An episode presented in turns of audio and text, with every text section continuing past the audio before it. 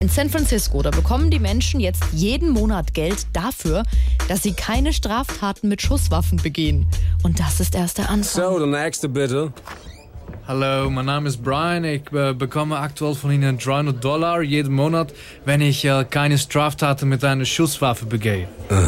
Ich muss sagen, äh, das ist okay, aber ich fordere noch ein bisschen mehr. Was?